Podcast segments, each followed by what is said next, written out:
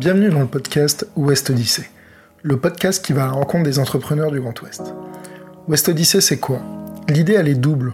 Premièrement, le juridique est un élément qui est trop souvent mis de côté, dans un roadmap de l'entrepreneur. Ce dernier se dit qu'il n'a ni le temps ni l'argent pour contacter un avocat pour qu'il puisse mettre en musique son juridique. Pourtant, le juridique est un passage obligatoire vers la réussite du projet d'entreprise. Car avoir un juridique bien rédigé, c'est une charge mentale en moins pour le chef d'entreprise et un atout pour l'avenir de la société. Deuxièmement, nos territoires du Grand Ouest, de Rouen à La Rochelle, ville qui me tient à cœur car j'en suis originaire, en passant par Angers à Brest, sont caractérisés par un écosystème entrepreneurial très dynamique, avec des chefs d'entreprise qu'il convient de mettre en avant. C'est pourquoi, ensemble, nous allons à la rencontre de ces entrepreneurs et entrepreneuses qui portent des projets d'innovation forts et nous allons échanger sur des sujets juridiques tout en restant pédagogiques, l'idée n'étant pas de faire un cours de droit, bien au contraire. L'ADN de West Odyssey, c'est avant tout une boîte à outils et un retour d'expérience du juridique fait par et pour les entrepreneurs. Je suis Louis Pinet, avocat inscrit au barreau de Nantes, et j'essaye de dépoussiérer la profession d'avocat, souvent perçue enfermée dans sa tour d'ivoire, en allant au contact de ces entrepreneurs du Grand Ouest. Car je me définis aussi comme un avocat entrepreneur. J'accompagne les entrepreneurs dans le cadre de leur développement pour maximiser leur réussite. Alors je vous souhaite une excellente odyssée.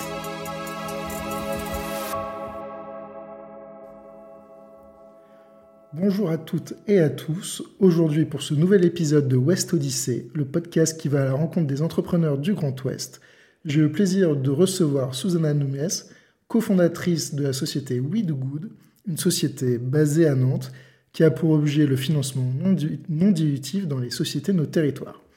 Alors aujourd'hui, nous allons parler royalties, RSE, société à mission, financement non dilutif. Mais avant tout ça, je laisse évidemment Susanna se présenter. Bonjour Susanna. Bonjour, euh, je suis Susanna, je suis cofondatrice de We Do Good.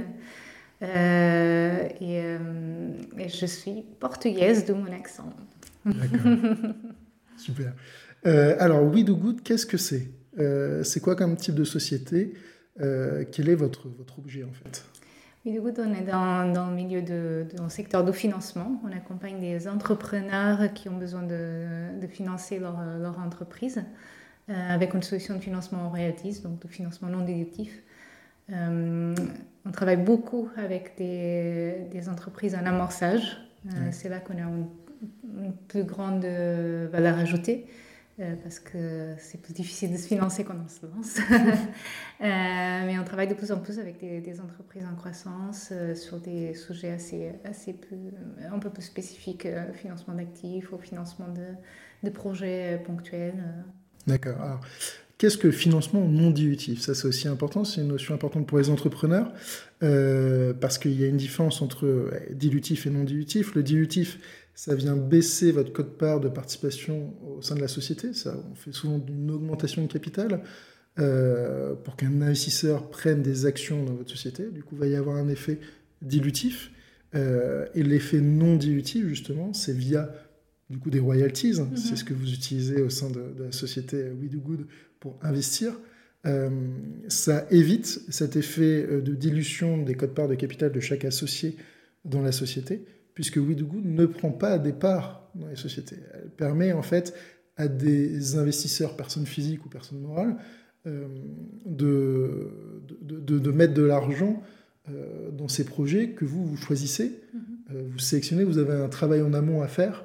alors ça, on peut en parler aussi de ce travail en amont, parce qu'il y a un élément aussi important, c'est les sociétés du territoire, cette cohésion territoriale qui est importante pour We Do Good.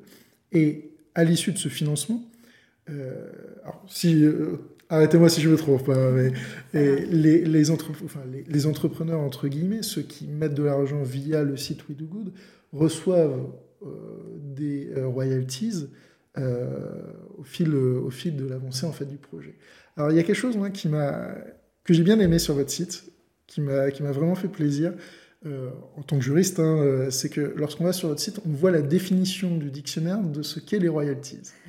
Et je trouve ça très pertinent parce que c'est toujours important de bien définir les termes. En tant que juriste, on commence toujours un article, ou on commence toujours voilà, un mémoire ou, une plaidoirie ou un acte, tout simplement, un pacte d'associé, un contrat de cession. On définit toujours les termes pour savoir de quoi on parle. Alors, qu'est-ce qu'un royalties, ou du moins le royalties utilisé par We Good? Les royalties, c'est un pourcentage du chiffre d'affaires euh, qui est réalisé par l'entreprise. Et nous, chez We Good en particulier, c'est euh, sur une durée déterminée et avec un plafond. Donc ça, c'est important. Parce qu'en fait, euh, le royalties, c'est nous, ça fait depuis 2013 qu'on travaille sur ce sujet. Nous, notre objectif était de, permettre aux entrepreneurs d'avoir accès à une solution de financement en amorçage. Euh, euh, et, les royalties, c'était l'outil qu'on a trouvé qui était le plus pertinent pour répondre à cette problématique-là. Parce que c'est assez facile à mettre en place. Justement, il n'y a pas toute la complexité des démarches d'ouverture de capital. Euh, euh, et, ça permet de faire effet de levier parce que ça rentre dans les, dans les fonds propres de l'entreprise. Donc, euh, c'est toujours plus facile quand on veut avoir une banque euh, ou quand on veut avoir BPI pour faire effet de levier et obtenir des, financements plus, plus importants.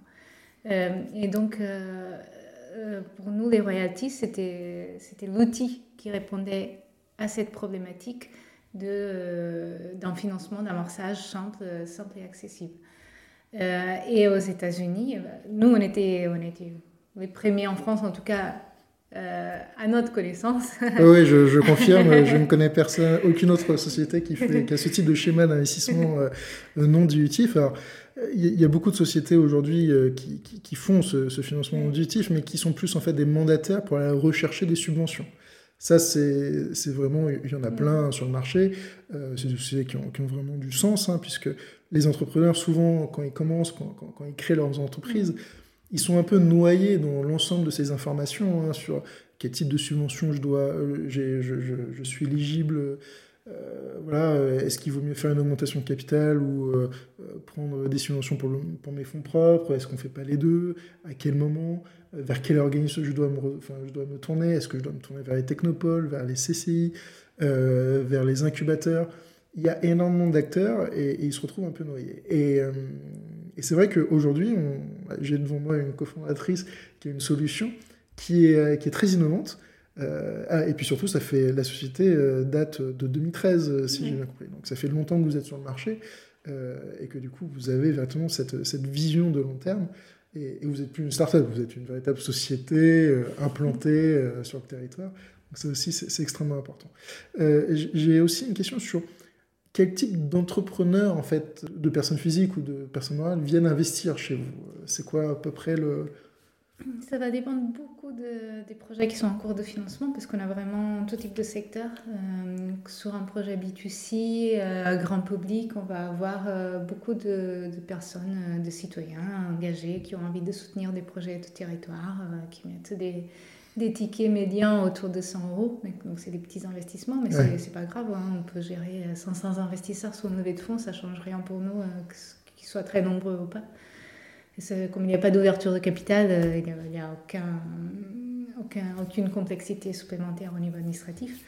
Euh, si on est sur un projet un peu plus technique, un peu plus B2B, là, ça va parler moins aux citoyens engagé, euh, qui a envie de placer un peu d'argent sur des projets qui ont du sens, ça va parler plutôt euh, à des investisseurs un peu plus qualifiés, qui s'intéressent à des secteurs d'activité par exemple, ou alors à des entreprises. Et, mm. ça c'est très très intéressant, notamment sur certains territoires où on, va bien ce type de, dynamique se mettre en place, des entreprises qui viennent investir dans des entreprises au territoire et, qui du coup s'engagent, euh, bah, s'intéressent à, la croissance de leur chiffre d'affaires.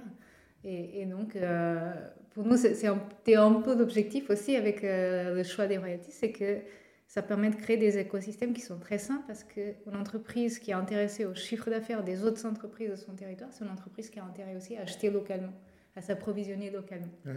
Et, donc, ça permet de mettre des, dynamiques de, territoire euh, très saines et très durables. Oui, créer un cercle vertueux, en fait. Euh, euh, et des, on parle de circuit court pour l'agroalimentaire, mais là, on est vraiment dans le circuit court, en fait, euh, pour les sociétés et le financement. Oui, du coup, c'est l'idéal, effectivement. C'est ça qui nous a plu aussi dans, dans les royalties, c'est cette idée de. Parce qu'on va parler d'impact tout à Oui, oui c'est le terme important, l'impact. Il faut l'avoir en tête. Nous, les royalties, c'est un modèle de financement avec ce, côté RSE qui est dans sa nature, parce que c'est très concret le retour sur investissement, c'est directement lié au chiffre d'affaires de, de l'entreprise. Oui, et oui, parce qu'il faut bien prendre en compte que lorsqu'on fait une augmentation de capital, il y a effectivement toute une partie juridique importante, mais même avant, il y a aussi une partie euh, financière comptable, c'est-à-dire déterminer la valorisation de la société. Vous, en faisant, euh, en passant via les royalties, vous avez pu cette problématique de valorisation des, titres en fait d'une société, et du coup, vous avez pu aussi toute cette euh, toute cette complexité d'une augmentation de capital, c'est-à-dire ériger un rapport du président, faire un procès verbal, faire des, il y a des délais de convocation à respecter, euh, des droits à respecter avec les anciens associés. Hein. ils ont des, ce qu'on appelle le DPS, le droit préférentiel de, souscription. Il y, a, tous ces droits-là, et puis, et puis évidemment la, mise en place de l'augmentation de capital avec le certificat de dépôt, l'attestation des fonds, et puis évidemment les formalités mmh. euh, qu'il ne faut jamais négliger dans ce type d'opération. Mmh. Et vous, du coup, vous simplifiez tout ça. et, et, en amont, quels sont vos critères pour choisir les projets? Euh, ça aussi c'est important puisqu'on parle d'impact, euh, d'impact territorial, de cohésion territoriale. J'imagine que euh, choisir les projets, c'est essentiel mm. dans votre business plan et puis aussi parce que vous êtes une société à mission, on va en reparler, avec une raison d'être, quelque chose qui, qui, qui, est très RSE. comment est-ce que vous choisissez ces projets? Est-ce que ces projets-là sont eux aussi euh, des, sociétés à mission? Est-ce qu'elles ont l'obligation d'être des sociétés à mission? Est-ce qu'elles ont un, cahier des charges à, respecter? Euh... euh alors, non. Nous, euh, on, a, une charte déontologique, mais qui, est assez, qui, reste assez ouverte, assez accessible pour la majorité des entreprises. Parce que la majorité des entreprises, même si elles ne sont pas sur un objectif principale d'impact, euh, ça ne veut pas dire qu'elles ont un impact euh, négatif. Et parfois, même si elles n'ont pas encore formalisé un objectif d'impact, elles ont quand même un impact positif de par leur, activité. Donc on n'est pas, pas fermé, la charte déontologique est là juste pour euh, qu'on s'assure qu'on n'est pas sur des entreprises qui ont un, impact négatif dans, dans leur activité. Euh, après, ce qui est important pour nous, c'est un peu de semer la graine de l'impact dans toutes les entreprises qu'on accompagne. Donc, ce qu'on va faire, c'est qu'on leur demande de remplir une grille d'évaluation de leurs impacts environnementaux, sociaux et économiques, même si ce n'était pas dans, dans le cœur de leur activité euh, au démarrage. Euh, et l'idée, c'est de leur faire réfléchir, notamment les dirigeants, sur c'est quoi leur impact à tous les niveaux. Euh, et ensuite, éventuellement, de leur donner aussi des idées pour la suite, parce qu'on sait qu'en termes de financement, aujourd'hui, ça, compte. L'impact, ça compte. Un, investisseur, euh, qu'on y passe par notre plateforme, il ne va pas faire attention uniquement aux données financières, il va faire attention aussi à euh, qu'est-ce que l'entreprise produit comme valeur sociale, économique, environnementale. Et, et, ça va jouer sur son passage à l'acte, mais aussi sur le montant qu'il va investir. Et demain, bah, ce sera le cas de tous les financeurs, les banques. Je ne peux que, ah, mais alors là, je ne peux que qu'approuver euh, ce que vous dites, parce que ça, on le voit dans la pratique, dans tous les mm. dossiers, euh, notamment dans les prises de participation des investisseurs euh, qui font des prises de participation minoritaires hein, dans, les sociétés. Ils ont vraiment cet objectif RSE, et on voit maintenant des, des, des systèmes d'incitation vertueuse vis-à-vis -vis de la RSE. Et un exemple très concret, un, investisseur financier euh, va regarder les objectifs, on va intégrer dans le pacte d'associés des objectifs RSE à faire à, N plus 7, mettons, euh, je dis quelque chose, voilà, euh, à N plus 7 de l'investissement. Et à N plus 7 de l'investissement, on va, on, va, on va voir si le dirigeant a pu mettre en place l'ensemble de ces trois thèmes, quatre thèmes qui sont dégagés de, de RSE. et s'il a réussi à le mettre en place, on va venir en fait diminuer le taux d'intérêt, par exemple, des obligations convertibles, s'il y a des obligations convertibles mmh. émises.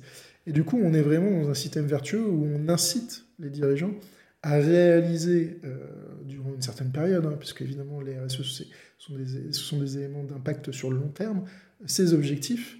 Euh, euh, souvent écologique, mais ça va dépendre essentiellement de l'activité de la société. Euh, et si et voilà, et s'il y arrive, eh bien, il y a, il y a, je puis dire, une carotte à la fin de, de, de, l'investissement. Et, ça, c'est très important, puisque, euh, et je rebondis encore une fois sur ce que vous dites, un investisseur ne regarde plus euh, uniquement que le, le, BP, en fait, le business plan. Il ne regarde plus que, il ne regarde pas uniquement que les notions de EBITDA, de TRI, des notions très financières. il va regarder eh bien, l'impact que la société a sur son territoire, il va regarder l'impact écologique, l'impact social, l'impact sociétal d'un point de vue plus, large. Et, ça, euh, certains dirigeants ne l'ont pas encore intégré, et pourtant c'est extrêmement important pour lever des fonds. Mmh. Euh, alors que ce soit des fonds, lever des fonds dilutifs ou lever des fonds non dilutifs, ce qui est le cas de, de. Oui, euh, donc, euh, donc non, c'est extrêmement important, et c'est pour ça qu'il faut faire de la pédagogie. Et, du coup, mais c'est très important la pédagogie sur ce type de sujet, euh, parce que très souvent, quand je parle de RSE, quand je parle de société à mission, quand je parle d'impact sociétal aux dirigeants, c'est toujours un peu fumeux. C'est très marketing, mais c'est toujours un peu fumeux. on se dit, oui, alors très bien, je vais créer ma société à mission, mais mais finalement, concrètement, euh, qu'est-ce qu'on fait euh, Comment on place ça? Alors, je vais pouvoir marketer euh, les éléments sur LinkedIn, mais, mais finalement, voilà, c'est un peu du greenwashing. Hein, mais, mais, concrètement, qu'est-ce qu'on fait? Et alors ça, on va en parler après. mais il y a aussi quelque chose sur lequel j'aimerais qu'on s'arrête, c'est du coup sur votre parcours. du coup, le mot impact est très important parce que c'est la première chose que vous m'avez dit. je veux avoir de l'impact. Expliquez-moi un peu euh, voilà, euh, quel a été votre parcours pour arriver, pour avoir ce déclic de l'entreprise, vouloir devenir cofondatrice d'une société. C'était quoi le, déclic et ce qui vous a poussé à, faire ça? C'est une longue histoire parce qu'à la base, euh, mes parents étaient entrepreneurs hein, et moi je m'étais toujours dit que c'était pas pour moi. Moi je voulais des horaires normaux, des vacances, des un salaire. Tout le monde a envie de, ça, effectivement. Donc moi, j'ai fait mes études et je, dans tout mon parcours, euh, dans, tout le début de mon parcours, j'étais sur euh, quelque chose de beaucoup plus classique. Euh, et finalement, au fur et à mesure, je me suis rendu compte dans mes différentes expériences que j'avais trop d'énergie par rapport à ce qu'on me demandait et qu'au quotidien, j'étais quand même assez frustrée, même si j'ai toujours travaillé dans le domaine du développement durable, euh, sur des sujets impact qui me passionnaient. Ben, je trouvais que ça n'allait pas vite. et je voyais pas du tout mon impact au quotidien. Je, je voyais de loin, euh, à long terme. Et je trouvais que c'était très frustrant. Et donc, j'étais assez engagée au niveau associatif en parallèle de mon travail, euh, notamment quand je suis arrivée à Nantes. Je, me suis engagée dans des associations liées au, zéro déchet, au, faire soi-même, à la réparation d'objets. Euh, et j'ai eu la chance de croiser mon, associé Jean, Jean David euh, à plusieurs reprises, en fait. Il y avait des semaines où on se croisait deux, trois fois dans la semaine par hasard parce qu'on s'intéressait au même sujet et qu'on et que on recherchait un peu la même chose, en fait. Et euh, petit à petit, euh, en discutant avec lui, en discutant ensuite avec l'équipe qui était déjà constituée quand je suis arrivée, je me suis rendu compte qu'il y avait quelque chose à creuser. et euh, j'ai pas, euh, je j'aime pas trop les risques. Hein. Donc j'ai réduit mon temps. Euh, j'ai demandé à mon employeur de, réduire mon, temps de travail pour que je puisse passer plus de temps sur sur Wood en parallèle. Et au fur et à mesure, en fait, je voyais bien que je, je n'avais qu'une envie, c'était d'être à 100% sur, sur cette entreprise. Et, et j'ai, ça m'a pris quelques mois, je pense, de passer ce cap, mais j'ai accepté de, de ne plus, de, de, quitter mon travail, de ne plus avoir un salaire, de payer pour travailler, parce que j'ai dû investir dans la société. Ben oui, oui, non, c'est un vrai sujet. Hein. La rémunération des entrepreneurs, on en parle. Non, c'est un vrai sujet. Donc pour moi, c'était vraiment un parcours assez, assez c'est pas naturel en moi, c'est difficile, mais qui, était, euh, qui, qui, avait du sens. Et aujourd'hui, je ne regrette pas du tout, alors que c'est difficile. Il y a des jours où je me réveille et je me demande, mais pourquoi je fais ça? Parce que c'est quand même un engagement personnel très important. C'est pas que des bonnes choses. C'est des montagnes russes, hein, la vie entrepreneuriale. Euh, il, y a, il y a des moments qui sont assez durs. Mais pour moi, ça a du sens toujours aujourd'hui. Je ne me vois pas du tout être salarié dans une entreprise pour l'instant. J'adore ce que je fais et je, vois l'impact de ce que je fais au quotidien et c'est ça qui compte pour moi. Et, j'ai le choix sur ce que je vais faire et comment. Et ça, c'est quand on est engagé qu'on sur cette logique d'impact environnemental, social, euh, c'est très important. non, c'est d'une part c'est très beau ce que vous dites, euh, mais c'est aussi important euh, tel que vous essayez de mettre une petite graine hein, dans la tête des, des, entrepreneurs pour, pour avoir cet impact RSE lorsqu'on a cette graine de l'entreprise soi-même pour pouvoir entreprendre et avoir des, projets comme ça, de, toutes les manières, on ne peut plus s'arrêter. On est, euh, c'est un peu une drogue, hein, l'entrepreneuriat, euh, il faut, faut pas se le faut, pas se le cacher. Mais euh, non, c'est un vrai sujet aussi des montagnes russes hein, de, l'entrepreneur.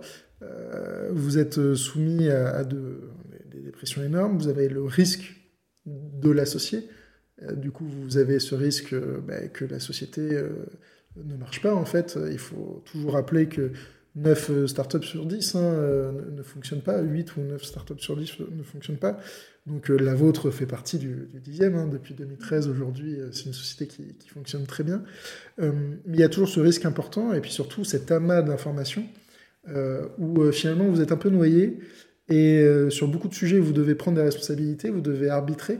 Et voilà, souvent, on n'a pas trop les compétences en comptabilité, fiscalité, RH, salarié, etc. Euh, juridique aussi, euh, évidemment. Et, du coup, il faut vite se former et il faut vite prendre des décisions. Et c'est toujours très compliqué. Euh, et c'est pour ça que je répète toujours qu'il faut se faire accompagner pour pouvoir bah, mener à bien ces projets en toute en toute sécurité. Euh, ça, c'est vraiment euh, indispensable. On le répète aussi, et c'est d'ailleurs, je ne l'ai pas précisé tout à l'heure, mais c'est dans nos critères de, sélection, il faut que, l'entreprise soit accompagnée pour qu'on puisse l'accompagner aussi. C'est aussi une manière de, réduire le risque pour les investisseurs, parce qu'on sait aujourd'hui qu'un entrepreneur qui n'est pas tout seul, qui est dans un, écosystème qui se fait challenger, bah, il a plus de chances de réussir dans la durée. Ah oui, non, mais c'est sûr. C'est sûr, parce que l'investisseur, lui, va évidemment challenger euh, le BP, il va challenger tout le process, en fait, euh, de la société. Et si on est euh, en face d'un entrepreneur qui, finalement, est un peu tout seul face à, face à tout ça, il va vite se faire manger, non, parce que on a des entrepreneurs qui sont quand même, qui ont beaucoup de talent, mm-hmm. heureusement d'ailleurs. Mais, mais pour mieux réussir et pour mieux être sécurisé et dormir la nuit, hein, c'est aussi simple que ça, c'est sûr qu'il faut, il faut être accompagné. Mais, mais du coup, vous vous accompagnez aussi, et, en fait, votre, votre mission va plus loin que le simple fait de mettre en relation euh, des, des, investisseurs qui veulent euh, financer et obtenir euh, des royalties. Ça va au-delà, ça va vraiment accompagner le dirigeant d'entreprise dans, son, dans cette pédagogie RSE, hmm. dans cet impact que vous voulez mettre en place. Oui, mais au-delà parce que nous, quand on sélectionne une entreprise pour euh, une levée de fonds, c'est presque comme un mariage parce qu'on ne va pas l'accompagner juste pour la levée de fonds, on va l'accompagner pendant toute la durée de contrat de, de, versement de royalties. On est habituellement sur 5 ans, donc c'est quand même une durée assez longue. Oui, c'est une durée pour une, pas... une jeune entreprise, c'est très long, 5 ans. Euh, et donc, euh, nous, on va avoir tout intérêt à qu'elle soit toujours là au bout des 5 ans, qu'elle ait versé des royalties à ses investisseurs. Je ne l'ai pas précisé tout à l'heure, mais c'est un, modèle de financement qui est assez simple. Euh, parce qu'on est sur, sur du déclaratif, c'est un peu comme les, déclarations de TVA. Tous les trois mois, les entrepreneurs, ils viennent sur la plateforme, ils déclarent leur chiffre d'affaires. D'ailleurs, là, on est en pleine période de, versement. Hein. C'est des périodes assez intenses pour nous. Euh, ils viennent déclarer leur chiffre d'affaires, ils payent le pourcentage sur lequel ils sont engagés, euh, qui est automatiquement versé par la plateforme à l'ensemble des investisseurs. Et l'intérêt de passer par une plateforme, c'est que du coup, au niveau comptable et fiscal, tout est géré euh, de manière automatisée. Les investisseurs, ils ont tous leurs documents, les documents dont ils ont besoin pour, pour, les impôts, par exemple. Les entrepreneurs, ils ont les documents dont ils ont besoin pour la comptabilité c'est automatique. Ça permet de réduire les coûts aussi. Euh, et après, tous les ans, on va venir vérifier les comptes annuels et on fait des ajustements si nécessaire. Donc, c'est vraiment euh, dans la gestion quotidienne, il n'y a que ça à faire. C'est vraiment euh, par rapport au fait de, gérer des, investisseurs au capital, par exemple, c'est beaucoup plus simple. On cherche la simplicité, c'est toujours. alors maintenant, parlons RSE. c'est votre, c'est votre métier. vous avez, dès que vous étiez salarié, en fait, vous, vous travaillez pour des solutions, impact, développement, etc. Euh, alors, quelle est euh, aujourd'hui votre, votre place dans la société euh, en tant que cofondatrice? J'ai compris que votre mission, c'était vraiment de, de, mettre en place tout ce système de la société à mission, la RSE, la raison d'être aussi. alors, moi, j'ai vraiment une question. Est-ce que la, raison d'être, c'est vraiment quelque chose qui vient depuis la loi Pacte, qui a permis, du coup, à plein de sociétés d'inscrire cette raison d'être dans ces statuts? Alors, on rappelle hein, ce qu'est la raison d'être, c'est un peu le référentiel hein, euh, sur lequel les fondateurs vont se baser pour pouvoir faire leur activité. C'est optionnel et ce n'est pas, euh, et ça vient se rajouter sur euh, l'objet, l'activité de la société. à cela, on peut ajouter la société à mission, qui est, un autre élément. Et la société à mission, c'est un peu un label qui va être inscrit sur le cabis hein, des, sociétés. Euh, alors la société à mission est un processus un peu plus long, euh, on veut en parler euh, à avoir, puisque il faut, outre la raison d'être, il faut aussi un comité ou un référent, cela dépend s'il n'y a pas de salariés dans la société. Et on a aussi un tiers vérificateur, une fois tous les trois ans, qui vient vérifier en fait si les objectifs de la raison d'être inscrits dans les statuts ont été, ont été réalisés. Alors, ma question c'est Comment a été rédigée votre raison d'être? Quel a été le, travail en fait sur cette rédaction, sur cette réflexion de société à mission aussi, plus, plus large? Est-ce que ça a été difficile? Alors pas du tout, parce que en fait nous, quand on a créé la société, c'était en 2013, donc euh, bah, je crois qu'on a toujours été un peu en avance sur plein de choses. D'ailleurs, d'avance sur le marché, c'est pour ça qu'on a pris du temps à à développer l'entreprise, c'est parce que ce qu'on proposait, c'était un peu tôt par rapport aux, besoins. Euh, et, la, la, raison d'être, c'était pareil. Euh, dès, le moment où on a créé l'entreprise en 2013, on avait déjà notre raison d'être dans le statut. Ah oui, vous étiez euh, très rapide, oui. Bah, c'était pour ça qu'on entreprenait. Donc ça avait du sens. Euh, on n'est pas. Bien en amont de la loi Pacte, en fait. Euh, c'était. Euh, voilà. Parce que, et en 2014, il y a eu aussi une autre loi qui est venue sur les sociétés d'utilité sociale. du coup, vous étiez même un an en avance par rapport à cette loi. Oui, c'est ça. C'est ça.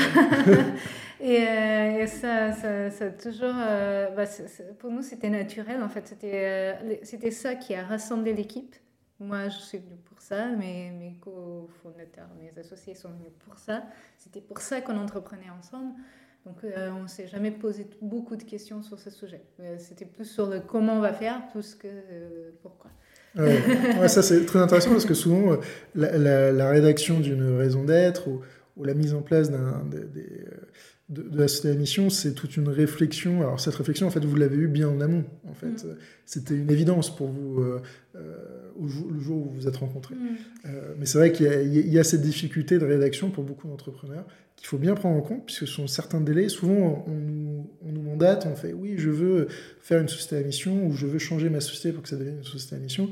Et là, il faut mettre un peu le là en disant très bien, c'est un mm. super projet. Mais attention, il y a tout un process, il y a toute une pédagogie à avoir. Alors du coup, vu que pour vous, ça a été beaucoup plus simple, mm. euh, parce que, voilà, comme on l'a dit euh, précédemment, euh, vous avez tous cette expérience, vous avez déjà plein d'expériences dans, ce monde de RSE. Concrètement, comment est-ce qu'on met en place ces objectifs? C'est quoi les, les, dans l'équipe, par mm. exemple? Est-ce que vous avez des points RSE régulièrement? Est-ce que voilà, vous faites de la pédagogie vis-à-vis des entrepreneurs Alors, Concrètement, comment ça se passe? Est-ce que vous avez des réunions avec ces entrepreneurs pour leur expliquer? Euh, voilà, dites-nous un peu euh, opérationnellement euh, comment on met en œuvre tout ça pour justement éviter d'être dans le greenwashing ou dans le, dans le, RSE marketing qu'il faut évidemment combattre. il y en a peu qui le font, mais il y en a toujours. Hein. mais voilà, quelles sont vos, l'implémentation opérationnelle. C'est assez marrant, je n'avais pas formaliser les choses comme ça dans ma tête, mais j'ai l'impression que nous, on était en avance sur le, euh, pourquoi euh, et, ensuite sur le comment, et après sur la, la formalisation extérieure, on était en retard parce que ça nous intéressait moins, parce que c'était de la communication et en fait, ce qu'on faisait avait déjà du sens et qu'on avait déjà bien défini les choses en interne. Après, tout le reste, c'était du bonus. Et par exemple, sur l'entreprise à mission, on n'a pas, cherché à l'avoir dans nos statuts parce que ça nous. On s'est dit, euh, qu'est-ce que ça va nous apporter concrètement euh, On ne sait pas trop, donc on n'est jamais allé chercher. L'agrément ESUS, on en parlera tout à l'heure, euh, pareil, on a, on a toujours pas.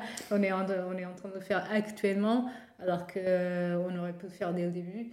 C'est parce qu'on ne savait pas trop ce que ça allait nous apporter concrètement. Euh, ça n'empêche pas d'avoir de, déjà tout ce qu'il faut. Euh, et donc, en termes d'objectifs et de comment on fait en interne, nous, c'était assez simple aussi et assez naturel. On est, parti de nos valeurs et, les valeurs, on, les a inscrites dans, dans le nom de l'entreprise. Donc, c'est assez simple. On a toute la partie collaborative et transparence dans le oui, euh, toute la partie impact, action dans le doux et euh, le positif, le côté RSE, RSE dans le good. Euh, et donc, quand on travaille par exemple sur un exemple concret, l'évaluation interne de, l'équipe, de, chaque membre de l'équipe, on va reprendre les, valeurs qui sont inscrites dans le nom et on va, on va regarder par rapport à l'aspect collaboratif, transparence, comment on se positionne chacun, par rapport à, au, au, fait d'être dans, dans l'action, dans le travail concret et dans dans, Il y a un vrai dialogue en fait qui se, qui se forme euh, entre l'équipe. Euh. On, va, on va regarder chaque, chaque valeur et on essaie de faire ça sur tout ce qu'on fait en fait au quotidien. Euh, ces valeurs-là, il faut qu'on qu'on en sent perdu, on revient sur les bases. Oui, nos valeurs. Ça, c'est, très bien parce qu'on peut vite être perdu en fait dans l'opérationnel. Et c'est toujours bien d'avoir un référentiel. Et en mm. fait, ce référentiel, ce sont vos objectifs mm. de, de RSE, en fait, de, de la raison d'être. Euh, ça, c'est extrêmement important. Euh, et moi, en fait, il y a quelque chose aussi euh, qui, me, qui, Une phrase que vous m'avez dit lorsqu'on, évidemment, on a préparé hein, le, podcast, et c'était chez We Do Good, on fait le financement pour la RSE. Et ça, je crois que c'est vraiment extrêmement important de le dire et de le redire, parce que souvent, on fait de la RSE pour finalement chercher du financement. Mm. Euh, mais vous, c'est tout le contraire. C'est aussi un pied de nez à tout ce qui se passe en ce moment sur, sur la RSE. C'est on fait du financement, certes, mais pour un objectif très clair, l'objectif RSE. Et ça, je trouve que c'est extrêmement important. C'est très beau d'ailleurs. Euh, et c'est la base même en fait de ce que le législateur, euh, dès 2014 et encore plus en 2019, a voulu mettre en place. et, vous êtes en fait l'exemple parfait, si je puis dire, sur, sur cette RSE. Mais, est-ce que vous voyez du coup euh, aujourd'hui euh, un véritable... Est-ce que vous sentez l'impact que vous avez eu? Est-ce que vous avez pu faire un feedback sur cette RSE euh, des projets que vous avez maintenant depuis 2013 en fait? Hmm. Oui, on fait, en fait, on entreprend pour la RSE, on fait du financement pour la RSE. C'était ça, comme je disais, c'était ça qui nous portait dans l'équipe. Donc pour, pour nous, c'est quelque chose de très naturel et très simple. Euh, et en termes de, de retour, euh, en fait, on s'est lancé en 2013. Entre 2013 et 2015, on a, on a travaillé sur toutes les formalités juridiques et administratives parce qu'on lance pas une solution de financement comme on lance un, produit classique. Il faut rentrer dans les cases. Oui, effectivement, parce que euh, lancer une société de, de financement, c'est très complexe. Ça, demande, ça demande en amont beaucoup de, de formalités. Euh, un capital social euh, défini, euh, ça demande des agréments aussi, ça c'est très, très dur à avoir. ça demande un financement voilà, complexe et structuré. Donc, non, ça ne se fait pas d'un claquement de doigts, ça c'est sûr. Et entre 2015 et 2017, comme je te disais tout à l'heure, on était un peu en avance sur, sur notre temps. Et, un peu des ovnis qui arrivent sur le marché. Donc, on a pris beaucoup de temps. la première année, je pense qu'on a accompagné une entreprise. on a pris beaucoup de temps. Donc, le retour, le bilan, aujourd'hui, on commence à être en mesure de le faire, mais c'est encore un peu tôt. Parce qu'on est, on est sur, le contrat, sur des contrats de 5 ans qui peuvent être prolongés si, euh, si l'entreprise n'a pas encore euh, remboursé ses investisseurs.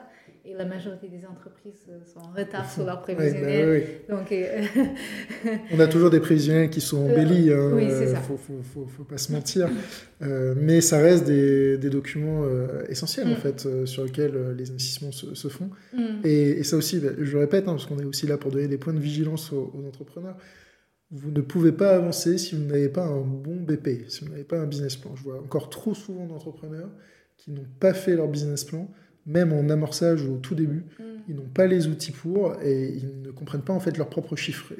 Donc ça, c'est vraiment un trou dans la raquette, si je puis dire, euh, pour les entrepreneurs, notamment en phase amorçage, parce qu'ils vont se retrouver un peu au pied de nez où ils vont commencer à faire des, rendez-vous avec des, financeurs, euh, des investisseurs ces investisseurs vont dire bah, écoute, euh, j'adore ton projet, tu as déjà commencé à vendre, tu fais un peu de chiffre d'affaires, ton revenu euh, mensuel il rentre, notamment pour les solutions SaaS, hein, avec voilà, des, abonnements, etc. mais ils se retrouvent à dire bah, envoie-moi mon BP, envoie-moi ton BP, pardon, et puis on va, on va pouvoir faire quelque chose ensemble. Et là, en fait, ils se rendent compte qu'ils n'ont pas de BP. Et tout de suite, bah, ils sont dans, dans l'urgence et on fait des, les choses. Et quand on fait les choses dans l'urgence, on peut les faire bien, hein, c'est pas le c'est pas le souci, mais euh, voilà, il faut toujours se laisser un peu de temps. Et euh, ce sont des, des, sujets tellement importants et qui ont tellement d'impact sur la société pour le futur, parce qu'un BP on le fait pas sur un ou deux ans, hein, on le fait sur plusieurs années. Euh, donc toujours bien le réaliser, toujours être bien accompagné, notamment par son expert comptable ou par des mm. spécialistes du BP qui vont pouvoir vous le réaliser. Oui, j'irai même plus loin. Moi, je, en tant que femme entrepreneur, je, je, je j'essaie aussi d'accompagner des entrepreneurs euh, femmes euh, dans le développement de leurs projets parce qu'on sait qu'elles sont un peu plus démunies, notamment face à des financeurs. Et ça qui est un monde très masculin, il faut, faut le rappeler. Euh, quand on se balade dans les incubateurs, ah quand on se voilà, balade aussi dans les, chez les investisseurs, on se rend compte que c'est un monde très masculin, très fermé. Euh, et c'est compliqué pour les femmes euh, de se faire entendre. Ah oui, c'est ça. Et souvent, sur ce sujet, de, le retour que j'ai, c'est euh, bah, mon, comptable est en train de travailler sur le prévisionnel. Et à chaque fois, je suis là, non, tu vas reprendre ton prévisionnel, il faut que tu le comprennes. Euh, que, que, tu le maîtrises, même si c'est dur, si c'est pas ton métier. Moi, je viens pas du monde de la finance, je viens pas du monde de juridique. je comprenais rien à rien, mais en fait, c'est indispensable de, maîtriser un minimum pour pouvoir avoir les armes pour discuter avec un financeur, euh, que ce soit la, la banque, BPI, un investisseur. Euh, parce qu'en en fait, c'est toujours une question de, de négociation, de, de, pouvoir. Il y a aussi un, un, rapport de pouvoir. Un rapport de force, oui, qui, est, qui, est, indispensable dans les négociations. Hein. Et, et, si on ne maîtrise pas les chiffres, si on ne sait pas exactement de quoi on parle, alors qu'on a un super produit, qu'on on a tout ce qu'il faut autour, bah c'est ça suffit. Ça ne marchera pas. Ou alors ça marchera, on aura une belle levée de fonds, mais vous allez négocier un pacte d'associés qui vous sera euh, complètement. Euh, qui, sera contraire à vos intérêts, euh, du moins en partie. Bah, les entreprises portées par des femmes sont toujours moins bien valorisées que les entreprises portées par des hommes. Ah, ah, toujours, en moyenne. donc, On a parité salariale en salaire homme-femme chez, chez les entreprises, et là c'est pareil. La valorisation des titres des sociétés. C'est souvent une question de négociation. Ça ne veut pas dire que, que c'est euh, comment dire, c'est voulu par les financeurs ou par les employeurs. C'est juste que dans la négociation, on va chercher, on va chercher moins. Prix bas. et donc, il faut, euh, il faut revenir sur les bases et, il, faut, il faut prendre le temps de le faire, même si c'est pas forcément notre principal centre d'intérêt. non, mais c'est toujours très important de, de le rappeler. Euh, parce que évidemment, tout ça, ce sont des sujets qui vont faire un impact sur les sociétés et sur le territoire. Oui. Euh, parce que aussi, c'est un, vrai sujet de We Do Good, hein, c'est le territoire. Euh, donc votre, votre champ d'investissement, de, il est sur le Grand Ouest, il est sur toute la France il est, Sur toute la France. après, quand on regarde les levées de fonds, on voit bien que c'est toujours le quart de la levée de fonds, c'est au niveau territoire. C'est euh, où est implémenté le projet, euh, où, où, se développe son activité. Et on fait, euh, on fait un petit rond autour et on va retrouver la majorité des investisseurs parce que c'est ça aussi qui va parler à quelqu'un qui met un peu d'argent, c'est de savoir que l'argent il va être passé localement. Oui, mais ça c'est extrêmement important et évidemment c'est aussi un des éléments de la RSE, hein, de la raison d'être, agir localement on voit très souvent dans les objectifs de la raison d'être, hein, cette cohésion territoriale euh, qu'on met en place.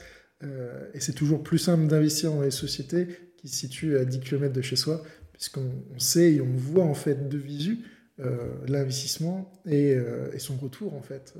donc ça c'est très très important. mais alors du coup, territoire, on parle, du coup ici on est, on est à Nantes, puisque la société est basée à Nantes, on est donc du coup dans le Grand Ouest. Et un peu pour, pour conclure tout cet échange qui, qui, a été très, très productif, et, euh, c'est euh, dans le Grand Ouest, du coup, quels sont les atouts pour entreprendre? Qu'est-ce qui vous a motivé à entreprendre ici à Nantes? Euh, Quels sont voilà, les, les, éléments qui vous ont rassemblé autour de cette équipe de quatre cofondateurs qui ont monté cette boîte en 2013 Quels sont ces atouts du territoire pour, pour créer votre société hmm. Je crois qu'on est bien placé pour en parler parce que dans l'équipe, on est quand même six, on est il n'y avait aucun Nantais. Donc, euh, si on s'est retrouvé à Nantes, c'est parce que euh, l'écosystème était assez accueillant. Euh, Ouidoud, on était incubé à Audencia déjà. Euh, D'accord. parce que j'en avais fait cette école-là avec, avec Adrien, mon autre associé. Et, mais même en étant incubé à Audencia, au tout début, on ne s'était pas forcément rassemblé à Nantes. Ce n'était pas suffisant pour qu'on qu'on vienne tous.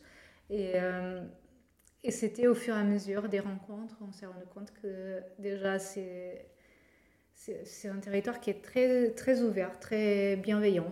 Euh, on rencontre, euh, on participe à un événement et on a déjà des invitations pour aller prendre l'apéro la semaine d'après. Très important l'apéro monté. c'est ça. Alors que dans d'autres territoires, on n'a pas cette, cet accueil-là. On, a vécu personnellement, c'est beaucoup plus difficile de se créer, euh, de, de, créer. Euh, c'est des carnets d'adresses qui s'ouvrent très facilement. C'est très étonnant. Tout le monde est prêt à nous mettre en relation avec quelqu'un. Ça va très très vite. Après, vous avez une très belle solution aussi. Euh, Mais on a cette solution partout en France. Et c'est pas pareil. on sent bien que c'est pas pareil. et l'autre aspect, c'est que c'est une vie très agréable à, vivre à Nantes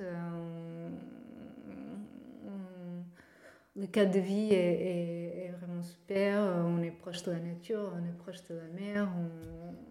C'est une ville où le transport euh, public est bien développé, où on peut faire que du vélo si on veut. Et, vu Une ville aussi RSE, euh, en quelque sorte. Développer un projet RSE, c'est aussi important de se retrouver dans un environnement euh, lui-même à impact, mm. un environnement culturelle très développée, hein, on va pas se mentir. Nantes est l'une des villes avec un espèce de effet de levier euh, sur la culture euh, qui est extrêmement important. Euh, et puis, puis il y a un écosystème, un écosystème associatif hein, d'ailleurs. Oui, ah, associatif. au tout début, même avant votre, votre association au sein de We Do Good, vous nous avez parlé tout à l'heure de, de, votre travail associatif. Mais mm. ça, euh, Nantes, euh, c'est une des villes où il y a le plus grand nombre d'associations, hein, enfin l'une des, des, villes où il y a un plus grand nombre d'associations sur ces sujets-là. Euh, donc on a vraiment un écosystème aussi d'entreprises. Mm. les incubateurs sont très présents. on ne va pas tous les citer aujourd'hui, mais, mais, il y en a quand même un certain nombre. et des incubateurs pour les startups. Mais il y a aussi, au-delà des startups, il y a des sociétés cadres industriels très forts. Mm-hmm. donc c'est vraiment un, un écosystème d'entreprises euh, start-up et sociétés beaucoup plus développées, euh, qui est très complet, euh, qui est très dynamique.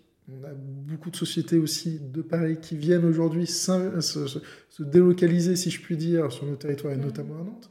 Hein, Doctolib est, l'un des, exemples mais il y en a de, plus en plus et, des plus petites, et, heureusement qu'elles viennent aussi sur, notre territoire, puisque du coup, notre territoire, il est, il est il est intéressant et il est euh, primordial et il donne toutes les cartes en main aux entrepreneurs pour réussir. Et, vous en êtes l'exemple parfait. Merci.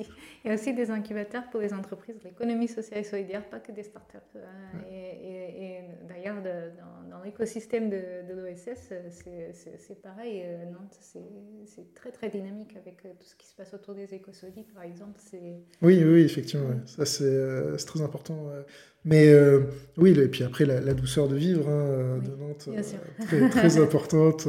Mais c'est vrai que les, gens, alors, moi personnellement, euh, je ne suis pas nantais hein, de, de, base, je viens de, de La Rochelle, et du coup, j'ai tout de suite été très bien accueilli en tant qu'avocat au barreau. Et, c'est vrai qu'il y a cette espèce de, de grande famille, si je puis dire, où tout le monde est bienveillant. Mm. Et, et, ça, la bienveillance dans l'entreprise, c'est extrêmement important. Oui. et pour réussir, c'est toujours mieux d'avoir une équipe bienveillante et de pouvoir avancer. Et du coup, d'avoir cet impact, toujours cet impact mm. sur notre société et sur ce qu'on veut faire. Oui, on voit bien, par exemple, on est en lauréat de, Réseau Entreprendre Atlantique. Euh, réseau Entreprendre Atlantique, c'est un des premiers réseaux euh, entreprendre à s'être autant engagé sur euh, la question de l'impact, sur l'accompagnement des entreprises à impact. Et, et, la question de la bienveillance et de l'ouverture, c'est vraiment. Hein, nous, on a l'impression de faire partie d'une grande famille en fait, d'entrepreneurs. Notre club de réseau Entreprendre, qu'on est un qui est dans une situation difficile, la semaine d'après, tout le monde se réunit pour, euh, pour l'aider. C'est, je trouve ça euh, vraiment euh, touchant. ouais, mais c'est, alors ça, c'est très important ce que vous dites, puisque très souvent, lorsque l'entrepreneur est dans une espèce de mauvaise passe mm. et qu'il est dans cette machine à laver en fait de sa société, il voit pas en fait, le, il voit que le, le, nuage noir devant lui, mais il voit pas ce qui se passe derrière, qui est souvent un bel avenir. Et il a besoin en fait d'avoir cette grande famille d'entrepreneurs pour lui dire mais attends, t'es pas le seul à vivre ce type de problème, va voir un tel, il va t'expliquer comment il a fait pour se, pour se débatouiller en fait tout simplement et pour réussir à passer cette épreuve. Euh, et du coup, on se rend compte, les entrepreneurs se rendent compte, qu'ils ne sont pas seuls à vivre ce type de problème. Mais ça, c'est important de les mettre en relation. C'est important euh, d'en discuter en fait, de discuter de ces problématiques. Parce que souvent, il y a aussi euh, faut pas se mentir, hein, un peu l'orgueil euh, de se dire non, je vais pas aller voir les autres et discuter de mes problèmes. Mais ça, il faut surtout pas avoir ce, raisonnement, puisque c'est le meilleur moyen en fait d'aller droit dans le mur. Euh, il faut en discuter avec ses conseils, euh, avocat, expert comptable, avec sa famille aussi, qui doit être un soutien, puis surtout avec ses co-entrepreneurs, si je puis dire. Ses co-associés, évidemment, mais surtout ses co-entrepreneurs, mmh. qui font partie de cette grande famille de l'écosystème d'entreprise, pour, nous, pour les aider euh, à aller beaucoup mieux et avoir des projets qui, réussissent. Euh, et ça, c'est toujours très important de le rappeler et, euh, et de, le, de, le, répéter surtout. parce que parce qu'on voit trop souvent des entrepreneurs qui, qui, qui sont un peu voilà, dans un esprit, qui sont fatigués, qui sont au burn-out aussi. Il faut, faut, faut, pas non plus le, Il faut lâcher un peu le mot et, le dire. Hein. Euh, des gens qui, qui, ne font plus que penser à leur entreprise, qui, ne dorment plus la nuit, qui, euh, ont des, vrais soucis. Et ça, il faut, faut les aider et, il faut en discuter, en fait, tout simplement. Oui, oui c'est ça. bon, bah, écoutez, euh, merci beaucoup. C'était un échange très productif et très, très intéressant. du coup, on, répète, un impact, RSE, royalties, financement non-dilutif, tous ces éléments-là sont là pour impacter nos territoires et aider évidemment au développement et au succès de nos entreprises. Merci à vous, c'était un plaisir. Merci beaucoup.